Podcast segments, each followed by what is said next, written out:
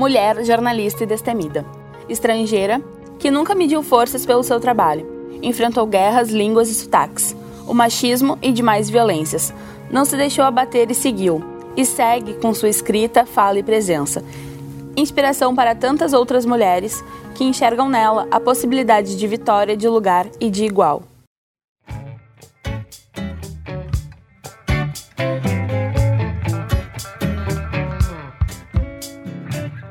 Dorit Harazin nasceu em 1 de maio de 1943, em Zagreb, na Croácia. Começou a carreira jornalística em 66 como pesquisadora na revista L'Express, em Paris. Em 68, foi convidada por Mino Carta para trabalhar na recém-criada revista Veja, na qual foi repórter, editora e editora-chefe. Depois trabalhou no escritório da editora Abril, em Nova York, durante cinco anos, onde recebeu 11 prêmios Abril de jornalismo. Nos anos 70, trabalhou no Jornal do Brasil já em 2006, ao lado de João Moreira Salles, Mário Sérgio Conte e Marcos Sá Correia, Dorit fundou a revista Piauí e atualmente ela escreve artigos semanais para o Diário o Globo. Como correspondente estrangeira, Harazin cobriu a Guerra do Vietnã e a Primeira Guerra do Petróleo dos Emirados Árabes em 72. Também cobriu o golpe militar de 73 que derrubou o presidente chileno Salvador Allende e o atentado terrorista dos Estados Unidos em 11 de setembro. A jornalista acompanhou quatro eleições presidenciais nos Estados Unidos e participou da cobertura de todas as edições dos Jogos Olímpicos desde 1908 em Moscou até Londres em 2012. Em 2015, recebeu o reconhecimento da excelência do Prêmio Gabriel Garcia Marques de jornalismo. O reconhecimento da excelência é concedido anualmente a um jornalista de reconhecida independência, integridade e compromisso com os ideais do serviço público do jornalismo, que merece ser destacado e apontado como exemplo pelo conjunto de sua trajetória e contribuição excepcional à busca da verdade e o avanço do jornalismo. A jornalista Dorit Razin é o tema central do nosso sarau de hoje, organizado pelo portal Mescla, com a presença da Agexcom Unicinos, captado para o formato de podcast e distribuído online através das plataformas digitais. Eu sou a Josi Kerezinski. E eu sou o Guilherme Machado. Nós seremos os mediadores da atividade.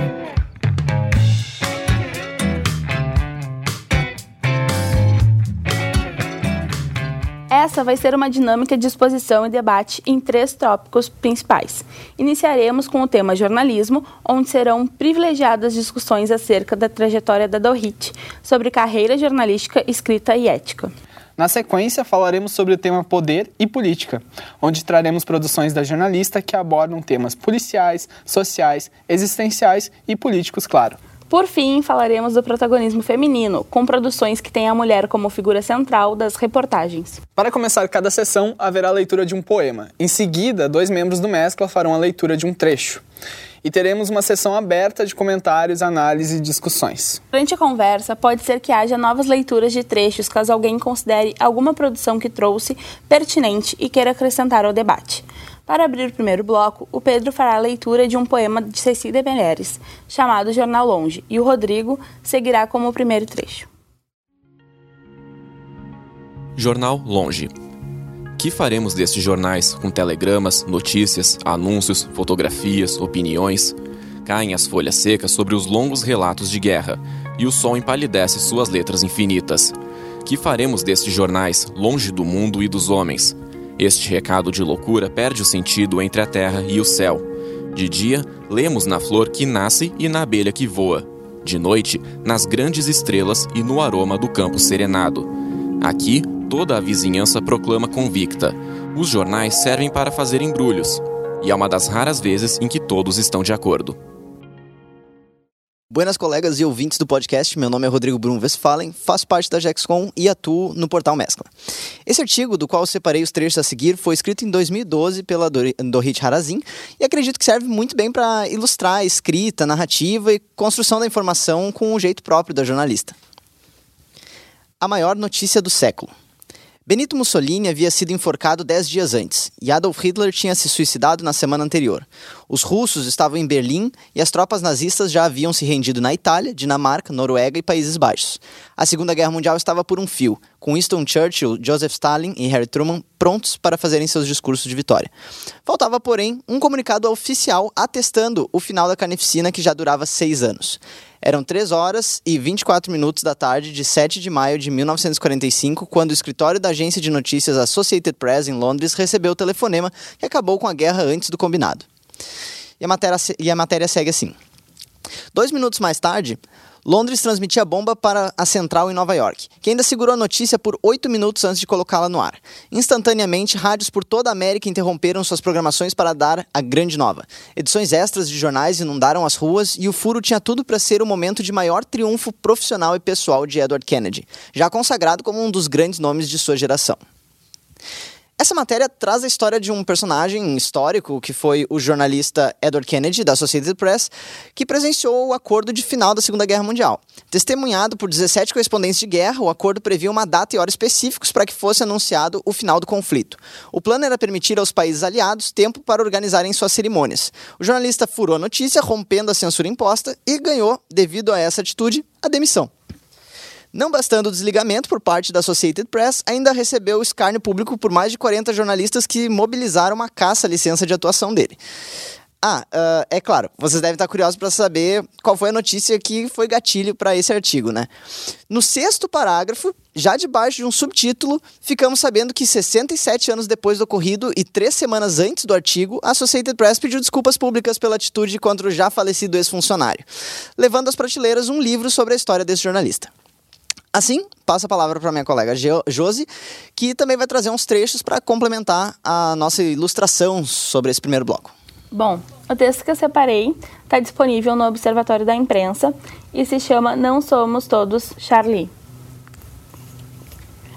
A rapidez com que o bordão solidário se espalhou na internet pode ter dado a impressão de que a parte da sociedade mundial que se considera civilizada assumiu a causa dos cartunistas assassinados. Não é bem assim. Charlie Hebdo não cabe numa hashtag, nem numa marcha de solidariedade.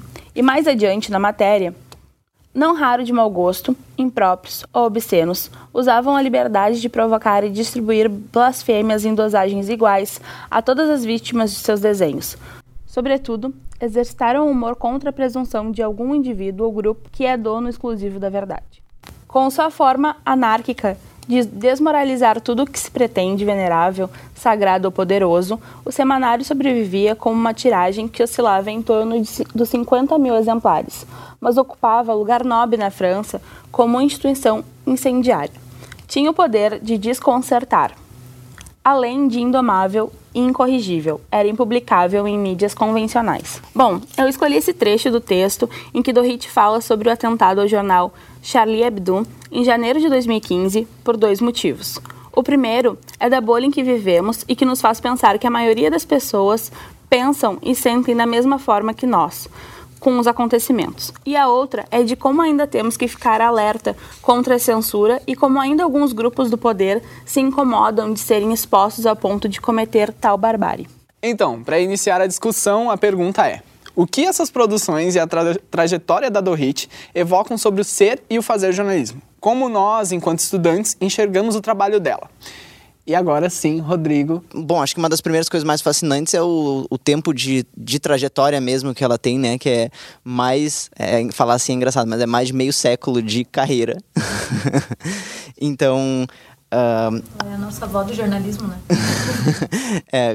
Uh, então, eu acho que inicialmente já dá assim para ter uma inspiração nesse sentido de saber que, como ela conseguiu construir todo esse percurso e considerando o quando ela começou e, e uh, quais eram as situações que ela viveu, ela conseguiu manter todo esse jeito dela de fazer o jornalismo, o jeito dela uh, escrever, o, os tipos de posicionamento, mesmo que feitos na forma sutil de o modo como ela descreve os, nos artigos, como ela escreve os perfis, tu consegue uh, consegue enxergar uma coisa muito dela e também queria comentar sobre daí o trecho que eu trouxe, que é a questão da, da ética, né, no, no jornalismo, o que, que é que era esperado ali do Edward Kennedy, né, que por fazer um furo, por passar uma informação e exercitar o seu trabalho de jornalista, foi condenado pelo próprio meio jornalístico, né. Inclusive, por acaso, esse, essa situação que tu trouxe agora para encerrar o teu apontamento sobre o Ah, já me fugiu o nome agora também. Como o Edward Kennedy, sobre a, a situação que ele, que ele passou por ter exercido a sua profissão de jornalista das formas deles. Será que a gente não poderia também fazer uma associação com isso, com o que estamos vendo nesse momento aqui no Brasil em relação ao, ao Intercept? Será que a gente não pode ver uma coisa que aconteceu décadas atrás que está se repetindo agora? Total. Não, eu concordo contigo. Não sei se alguém ia falar, mas enfim, né? Comentários pontuais Sobre com essa... Guilherme Machado. Eu sou pontual. Não, mas... com certeza. Eu, eu acho bem relevante trazer a situação que eu acho que um pouco do absurdo, assim, foi assim, ah, os chefes de Estado tinham combinado e tinham seu com sua concordata ali de como é que funcionaria uh, a informação a público, quando é que ocorreria a informação a público, né, do fim da guerra, e ele pegou e ele assinou, ele presenciou e ele assinou um, uma história dizendo lá que ele ia manter sigilo sobre o que ele presenciou até aquele horário, e o fato dele transmitir essa informação para a população tornou ele um ser condenável no meio. E daí aqui hoje nós temos os, os jornalistas e principalmente assim sendo muito atacado o próprio Glenn, né? Uh, por daí sim uh, expor um, uma situação política, jurídica extremamente condenável, né? Abalando um pouco da estrutura de poder que está consolidada no país.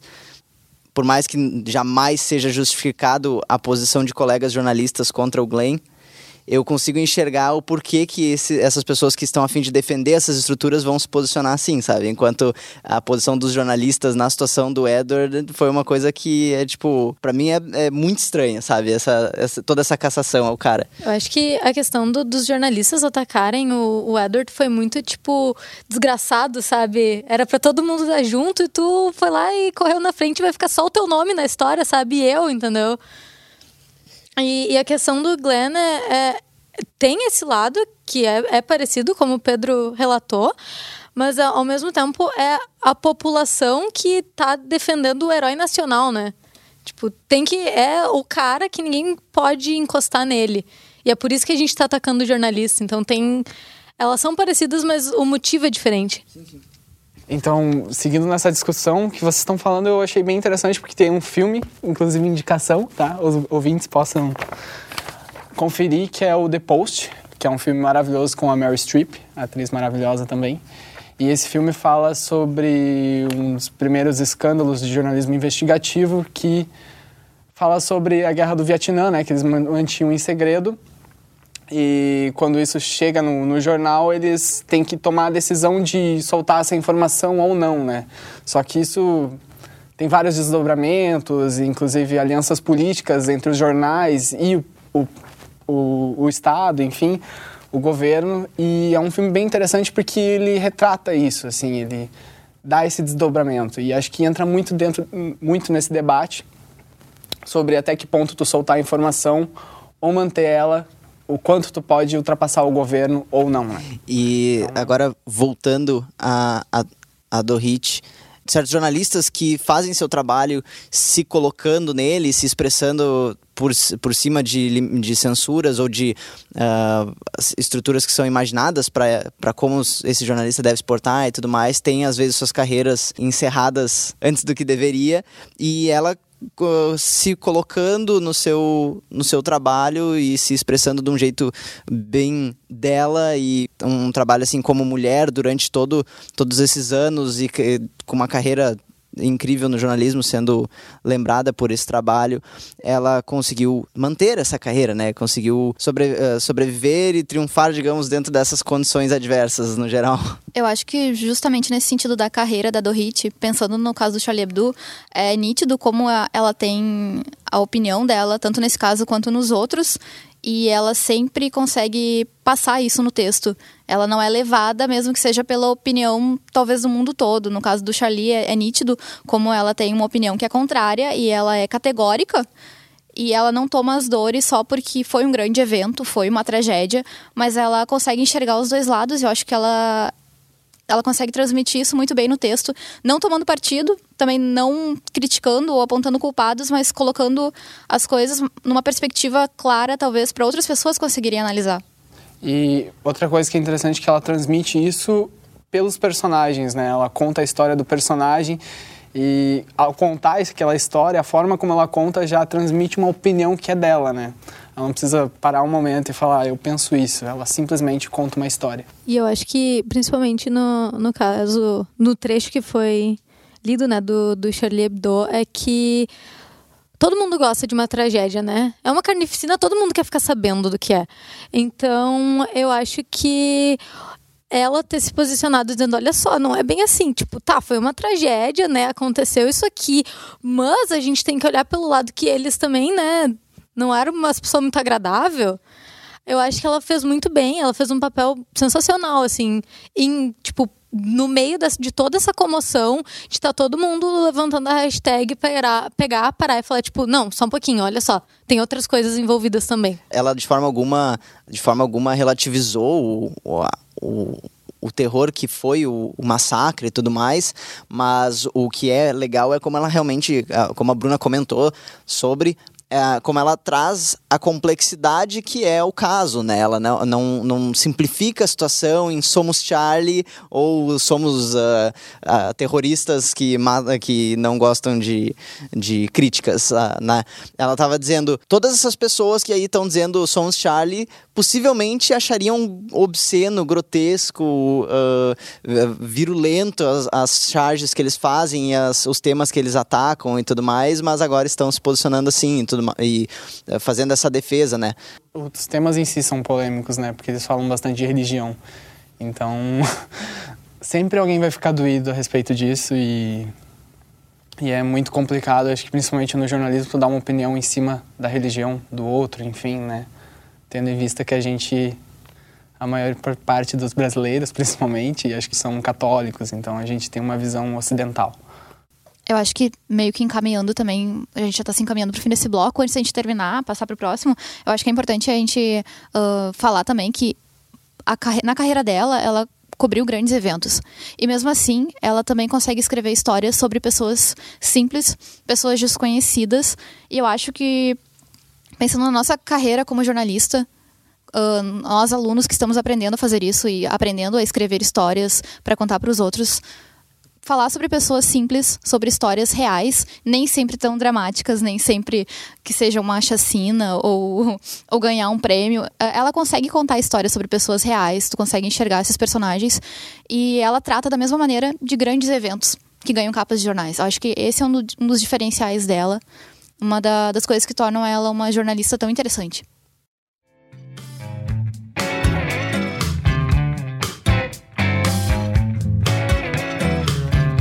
Agora vamos para o segundo bloco, com o tema Poder e Política. Para isso, a Bruna Lago vai fazer a leitura do, da poesia Divina Comédia, de Antero de Quintal. Na sequência, o Pedro e a Lisandra lerão trechos das matérias da Dorit para uma nova conversa. Erguendo os braços para o céu distante e apostrofando os deuses invisíveis, os homens clamam: Deuses impassíveis, a quem serve o destino triunfante? Por que é que nos criastes? Incessante corre o tempo e só gera inextinguíveis dor, pecado, ilusão, lutas horríveis, num turbilhão cruel e delirante. Pois não era melhor, na paz clemente, do nada e do que ainda não existe, ter ficado a dormir eternamente? Por que é que para a dor nos evocastes? Mas os deuses, com voz ainda mais triste, dizem: Homens, por que é que nos criastes? Vamos ler agora um trecho de O Mutilado, publicado pela Dorrit na revista Piauí. E quando foi o seu Alive Day? A expressão, que em tradução livre significaria o dia em que fiquei vivo, tornou-se recorrente entre as tropas americanas na guerra do Iraque. Indica a data em que alguém escapou da morte certa no campo de batalha. A resposta de Travis sai sem emoção, sem variação de tom. 7 de dezembro de 2005. E o relato também. Oi para vocês ouvintes do Mescla, eu sou Pedro Rameister e essa reportagem lida agora fala sobre um jovem americano, Travis Green, que lutou no Iraque e voltou para casa sem as duas pernas por conta de uma explosão. A Dorit explora a fundo o tamanho do esforço e também do investimento que os soldados lidam para permanecerem vivos no campo de batalha e não deixarem os seus companheiros morrerem. Também é contado em detalhes como o Travis sobreviveu a isso e como foi a sua recuperação durante os meses que passou hospitalizado após o ocorrido. Passo a palavra agora para a colega Lisandra, que vai ler o segundo trecho desse bloco. Então, uh, esse trecho ele pode ser encontrado na Piauí e o título é O Estranho no Ninho. Foi o primeiro matrimônio de Freixo com toque espiritual. Renata é kardecista e ele se declara sem religião, mas não ateu. Como Lua Santana e Dom Tomás Balduino, usa anel de tucum na mão direita. A festa em Lumiar custou menos de 12 mil reais, incluindo o vestido da noiva. Teve funk ao vivo, por gosto do noivo, e por se mostrar obrigatório para um político que defende o reconhecimento da modalidade como bem cultural. Bom, então eu sou Elisandro Steffen, do Portal Mescla, e nessa reportagem a Dorit ela relata a rotina do Marcelo Freixo entre 2011 e 2012. E a narrativa vai mostrando as datas dos encontros entre eles e o desenvolvimento da campanha do Freixo para a Prefeitura do Rio ela consegue mostrar diversas facetas e além de diversos aspectos da vida política e também da vida pessoal dele.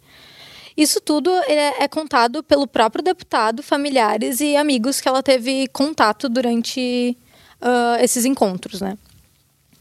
A Dorit ela consegue costurar essa narrativa que começa pelo fim, vale ressaltar, e ela costura esses encontros de modo que o leitor ele não se perde nos espaços de tempo.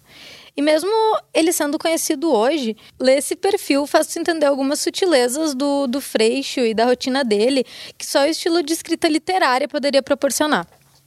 Para abrirmos a conversa, queria fazer uma pergunta para o grupo. O que vocês percebem, em especial, do modo como a Dorit aborda temas políticos, de conflito e de sofrimento? O que mais chama a atenção de vocês? O pessoal está se decidindo. então, Falando especificamente, como é um bloco meio amplo, assim, tem vários aspectos, falando especificamente da parte do sofrimento, com base no que eu li dos textos dela, porque ela tem muitos textos muito extensos também, né? Então, o que eu li me mostrou, assim, abordagens de sofrimento bastante, de alguma forma, profundas. Ela falava sobre sofrimentos bastante perversos sofridos pelas pessoas, não só fisicamente, mas também psicologicamente eram coisas bem pesadas, mas ela conseguia, de alguma forma, escrever sobre como era esse sofrimento de uma forma não, não tão sofrida, sabe? Ela conseguiu suavizar o suficiente para a gente ler, entender o tamanho do, do desespero, o tamanho do sofrimento, o tamanho da dor que os personagens dos textos dela estavam passando, mas não a ponto de não se, de se incomodar com isso, a ponto de a gente conseguir ir até o fim do texto. Por exemplo, dois textos que eu li dela. Um deles foi o que eu li o trecho agora há pouco, e o outro que eu li também era um texto que falava sobre a guerra do Iraque. Mas, por acaso, é um texto que fala sobre um, uma outra perspectiva do da guerra do Iraque. O texto se chama Guerra Gravada na Pele.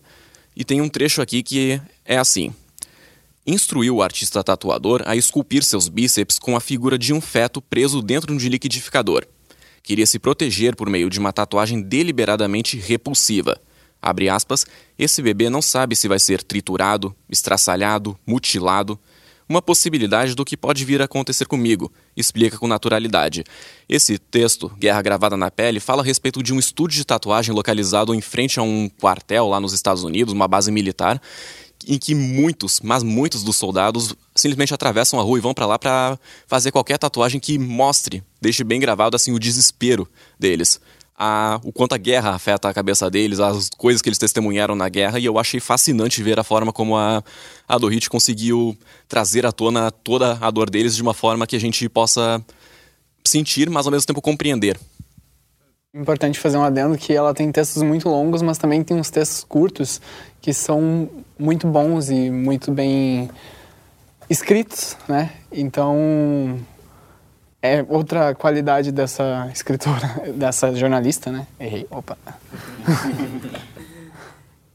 Uma das coisas que realmente me chama a atenção sobre o modo como ela trata, bem ao encontro do que o colega Pedro uh, vinha dizendo, é justamente de passar a carga emocional das situações que ela está descrevendo. Eu gostaria de enfatizar essa matéria sobre o estúdio de tatuagem. Ela não só diz que esses, uh, esses soldados têm dores psicológicas gigantescas, mas ela demonstra com a, a descrição dos pedidos, das falas, do, dos desenhos que eles fazem, ela consegue demonstrar essa dor e esse terror psicológico. Eu acho que isso é uma é realmente o, o, o fascinante assim de como ela consegue te inserir num, uh, num local desconfortável de se estar, em uma realidade desconfortável de se estar, mas que talvez um pouco uh, tem um sentimento misto quanto a isso, mas ela consegue dar inclusive uma aura mais uh, uma aura quase poética desse sofrimento, sabe? E é muito chamativo essa característica do, dos textos dela. A Dorit tem um, um texto na Piauí que se chama Foco Distanciado, que é sobre a documentarista Maria Augusta Ramos. E tem uma, uma fala da Maria Augusta que é que ela se atrai pelo sofrimento humano, sobre, sobre enxergar o sofrimento e dar voz. E eu acho que o trabalho da Dorit também é nesse sentido. Uh, ela enxerga o sofrimento e ela consegue dar voz e ela tem muito interesse em mostrar as facetas das pessoas, incluindo no cenário político. Ela tem uma maneira não caricata de falar de política. E eu acho que sobre o outro texto, sobre o Freixo também, é, um, é uma maneira de ver, porque ele te mostra a pessoa e características que às vezes tu não enxerga na pessoa quando ela tá na mídia ou quando ela tá dando uma entrevista. Então ela tem esse cuidado de falar sobre o sofrimento e sobre, a, sobre o sentido de ser humano que torna os textos tão profundos.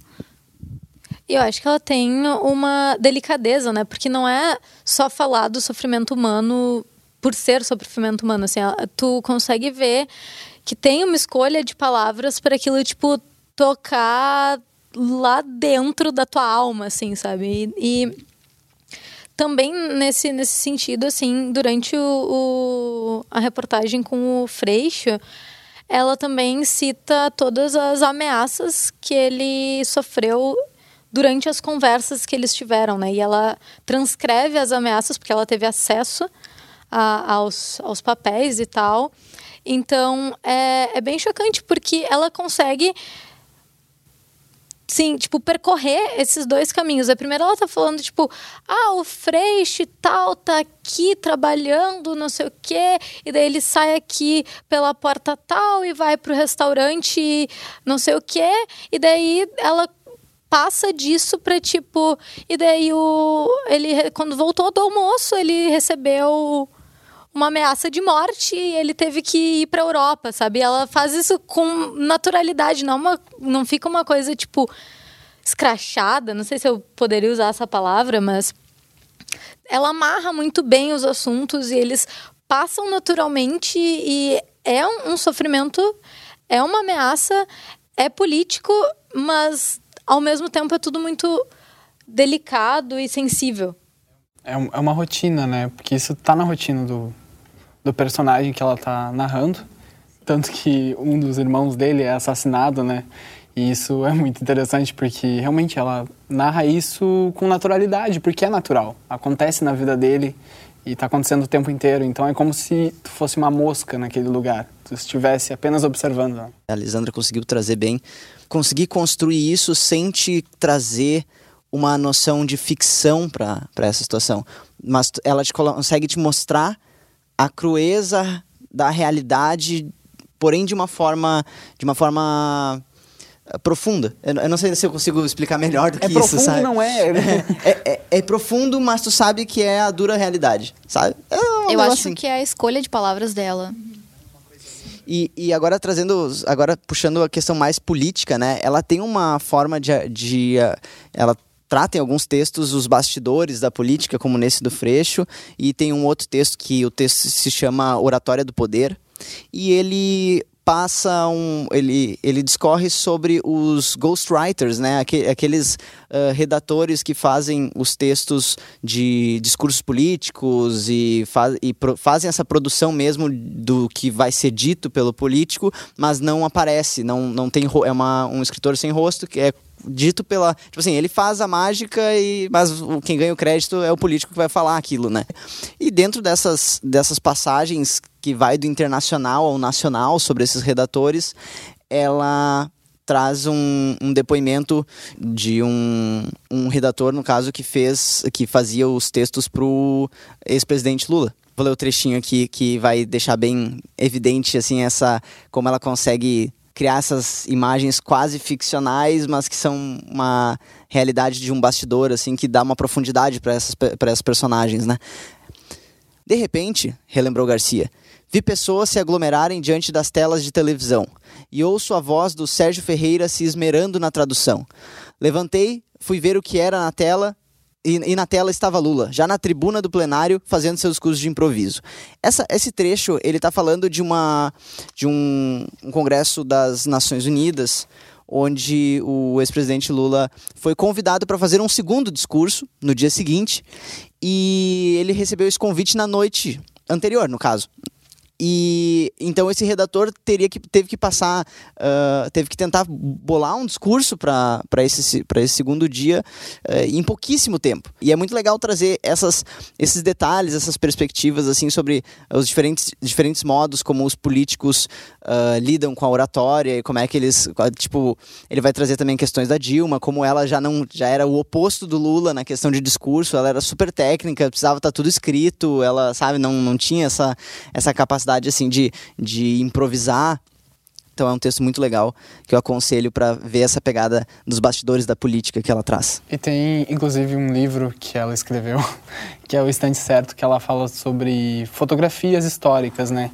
E tem um momento que ela fala sobre uma fotografia, não é a fotografia em si, mas sobre um fotógrafo, que foi o fotógrafo do, do Obama, né? Que todos os presidentes, os presidentes americanos, eles têm um fotógrafo oficial, né? E a maneira como ela conta a história e desse fotógrafo, enfim, é como se tu acaba percebendo tipo as minúcias da, daquela pessoa, daquela, daquele cara que está governando um país, sabe?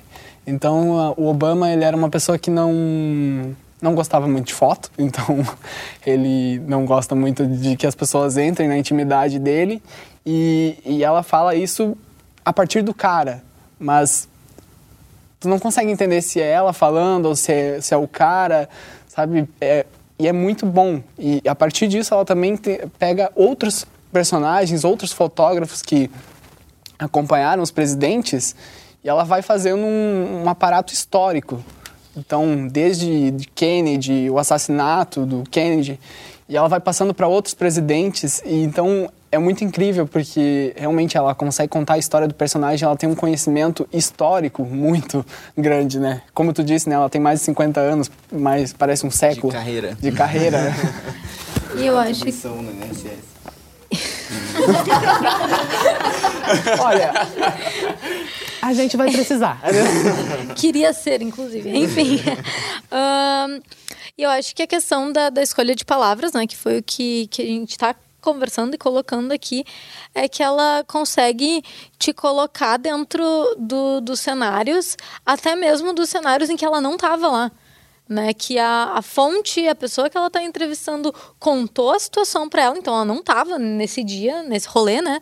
E daí na hora do texto ela consegue descrever como se ela realmente estivesse lá. Então tu tu é colocado, o leitor, ele é colocado dentro da cena e ele se sente ali, sabe? Tipo, sabendo da, das coisas que estão acontecendo e ela não estava lá, ela ouviu e repassou aquilo. Isso é muito interessante, assim. O jeito com que ela escreve isso.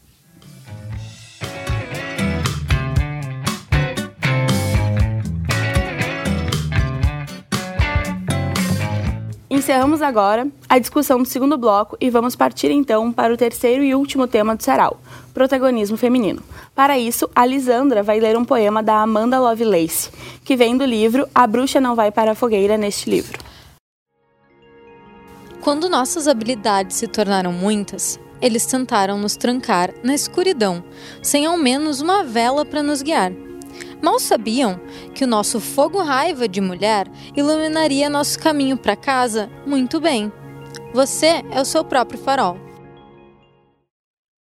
Agora o Guilherme vai ler o primeiro trecho desse bloco.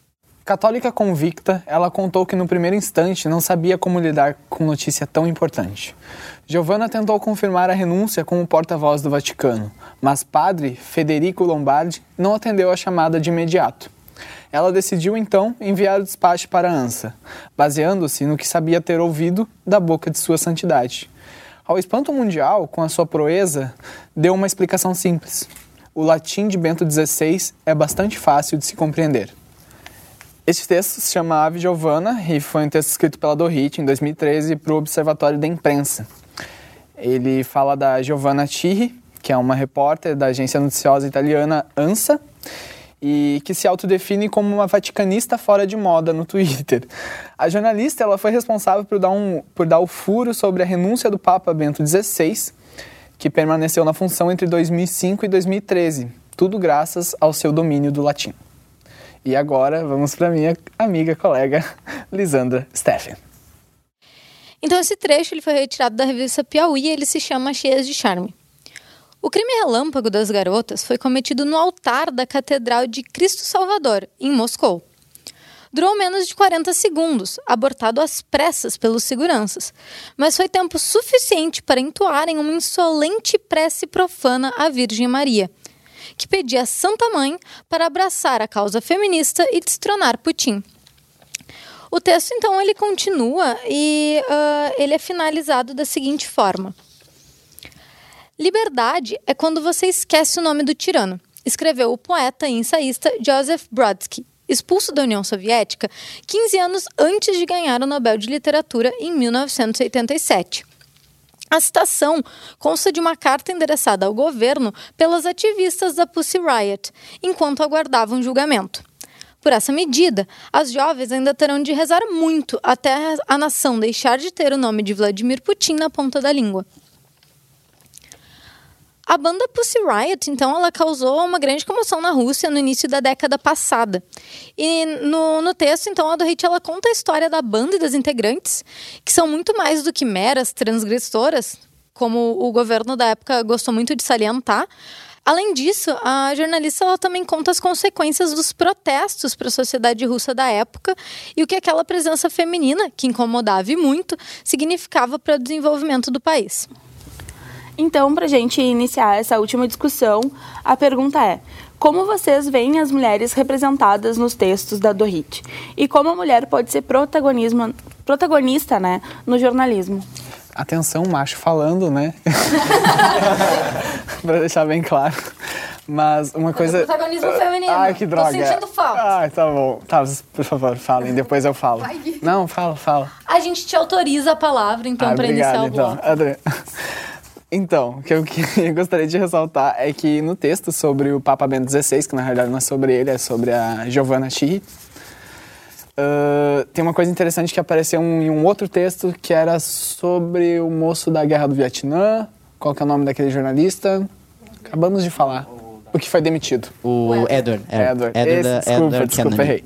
Mas enfim. E é da Segunda sem Guerra. sentido, né? Estados tão- Unidos. É tanta guerra sem sentido. Tem um comentário legal, tu pega o microfone.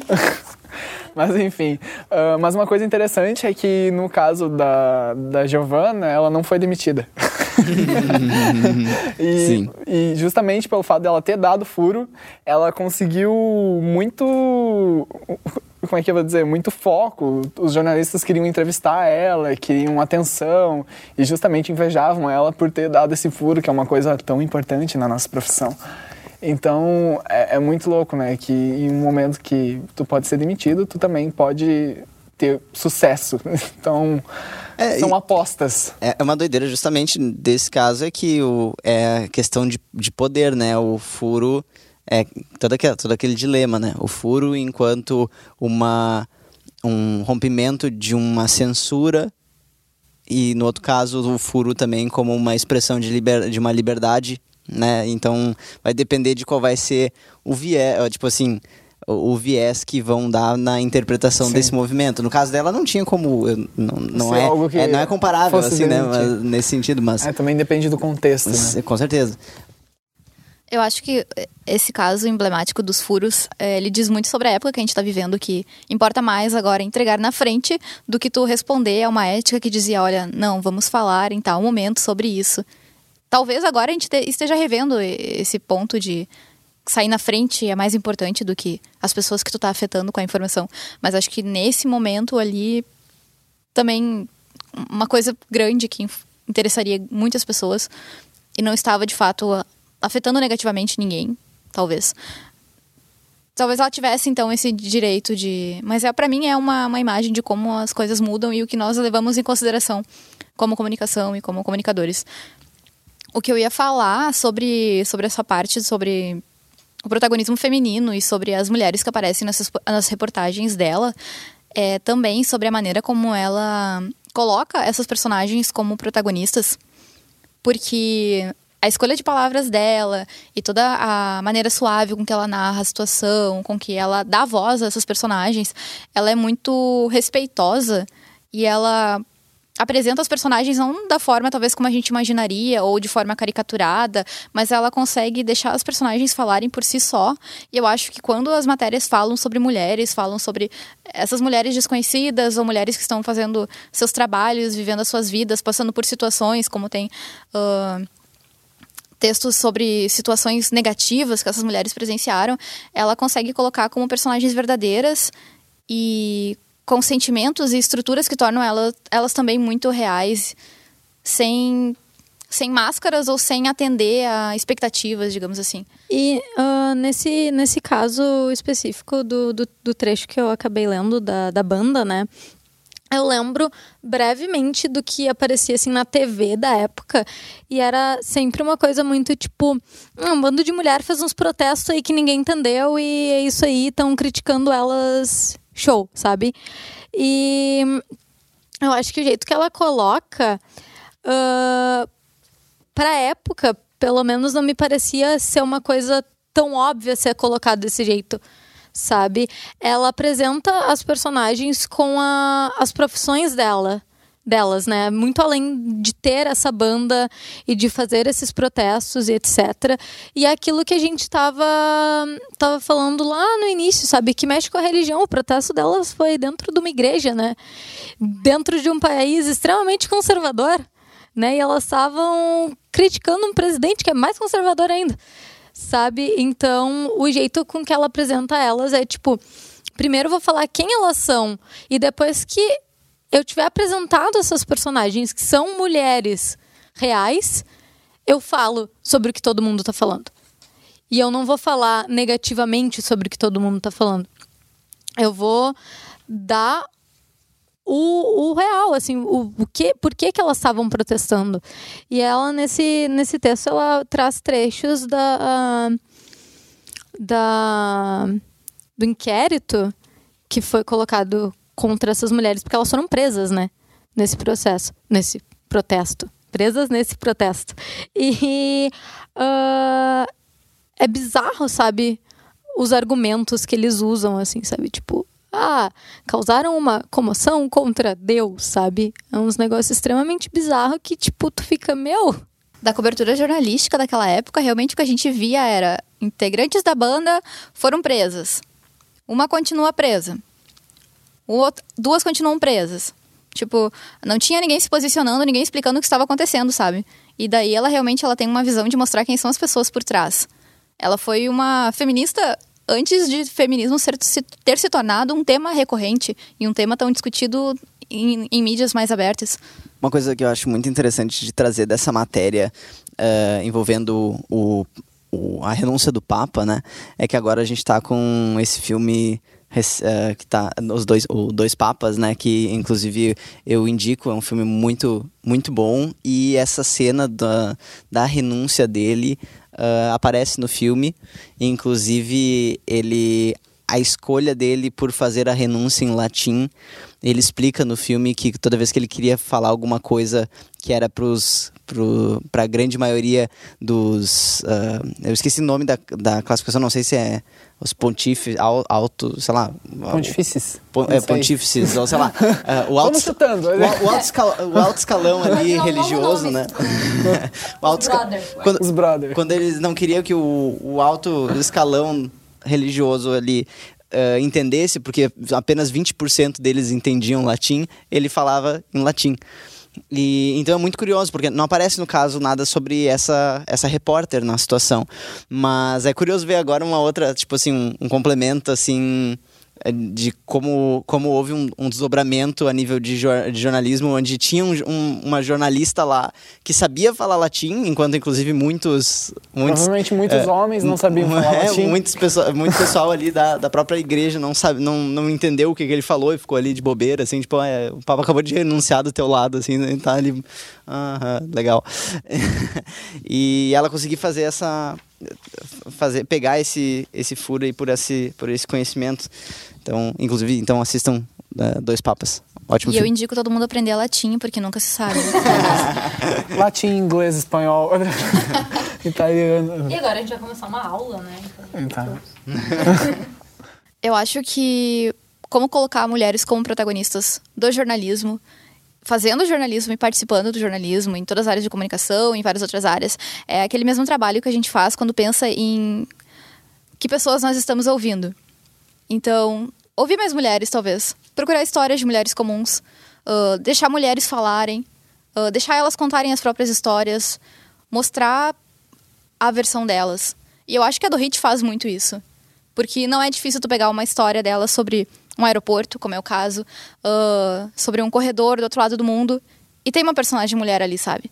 Então, é, acho que essa visão dela já de querer contar histórias que são que as pessoas se reconhecem, ela já tem esse olho que busca quem são essas histórias que quem está lendo vai querer ouvir. E ela faz isso com as mulheres, ela consegue colocar as mulheres no protagonismo. protagonismo. Acho que além de tudo, não partir só da gente, tipo, de nós mulheres jornalistas, mas sim de todo mundo, né? Tipo, dos homens. É, acho que, acho tiver... que essa coisa da fonte, né? Tu escolher a tua fonte.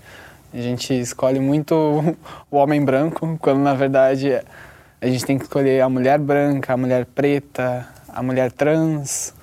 São tantas mulheres, tantos homens, pessoas que nem estão dentro dessas categorias, sabe?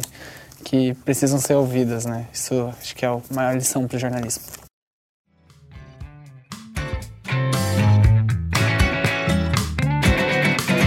nosso sarau chegou ao fim. Muito obrigado a todas e todos que estiveram presenciando nosso evento e obrigado também a você que está nos ouvindo através das plataformas digitais.